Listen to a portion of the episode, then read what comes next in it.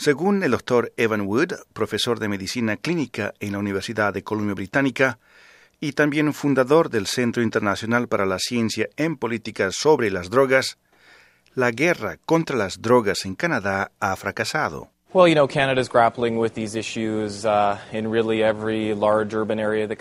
Canadá se enfrenta al problema de las drogas diariamente en las calles de sus ciudades. Las drogas se encuentran con una facilidad única en nuestra historia. La carrera contra las drogas fracasó hace mucho tiempo. Sin embargo, el gobierno federal continúa enviando a los jóvenes a las trincheras de esta guerra, donde muchos de ellos acaban sufriendo y perdiendo la vida a causa de las políticas en vigor.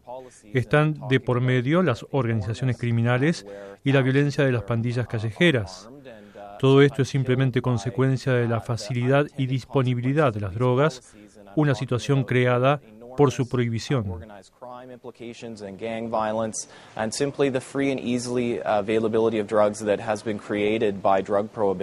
Ahora, ¿cómo se define una guerra contra las drogas?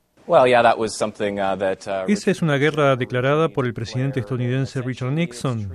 Consiste básicamente en tratar la adicción a las drogas como un tema de justicia criminal en lugar de ser un tema de salud pública.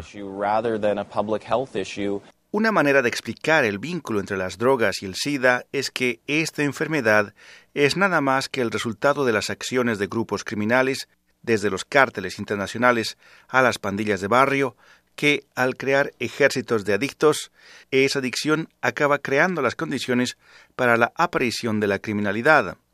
Sin embargo, para el doctor Evan Wood, profesor de medicina clínica en la Universidad de Columbia Británica, son más bien las políticas represivas contra las drogas las que acaban expandiendo una enfermedad como el SIDA.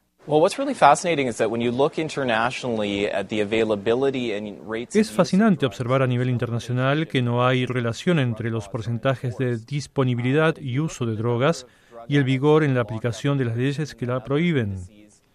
Pero si se observa la relación entre el número de adictos en las cárceles y los niveles de la enfermedad, es en estos espacios donde el SIDA se está expandiendo más rápidamente. Esto se debe a una serie de razones. Una es que el dinero es gastado construyendo prisiones en lugar de financiar centros de tratamiento de adicciones. Un ejemplo es Rusia, donde más de un adulto ruso de cada 100 está infectado con el virus del SIDA. Según el doctor Evan Wood de la Universidad de Columbia Británica, otro de los factores es que la prohibición de las drogas acaba empujando a los adictos a prácticas peligrosas.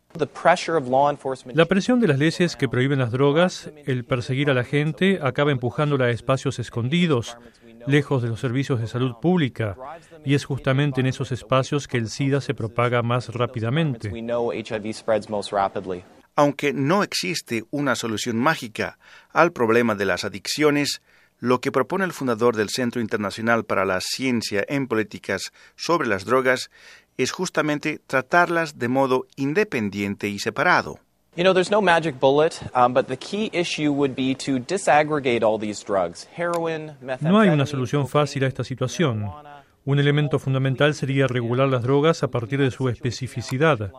La heroína, las metanfetaminas, la cocaína, la marihuana, son todas ellas animales completamente diferentes.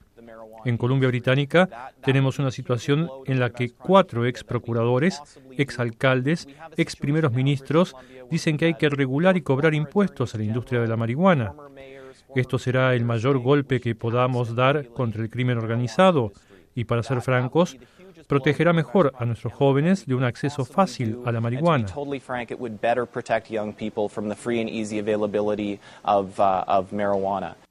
En Canadá, la marihuana ha sido autorizada para su uso legal en casos de atención médica.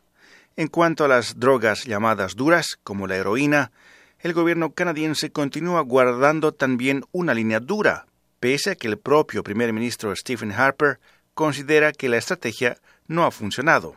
Escuchamos al doctor Evan Wood. En cuanto a la heroína, inclusive el primer ministro Harper reconoció que la guerra contra las drogas no está dando resultados y su gobierno está financiando un programa piloto de prescripción de heroína que funciona de manera discreta en el centro oeste de Vancouver. En el caso de la heroína, hay que verla como un problema de salud pública, aplicar terapias de sustitución como la metadona y en casos extremos considerar la prescripción de heroína.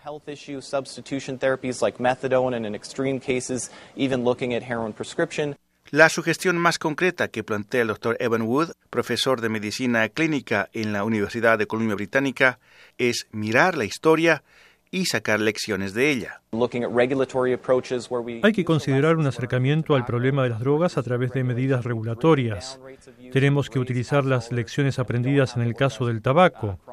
En ese caso, mediante regulaciones estrictas, hemos reducido los niveles de consumo, hemos recolectado dinero mediante impuestos y no tenemos la sombra de las organizaciones criminales que tenemos en el caso de la marihuana.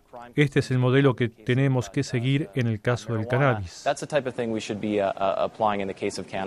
Mientras que en Canadá la idea de legalizar por lo menos la marihuana y cobrar impuestos es todavía una aspiración, en Uruguay el presidente José Mujica prepara actualmente un proyecto de ley que prevé dejar en manos del Estado la venta de marihuana esto como parte de una estrategia nacional para frenar la inseguridad y la delincuencia, dos de los mayores problemas que afectan a la sociedad uruguaya. Rufo Valencia, Radio Canadá Internacional.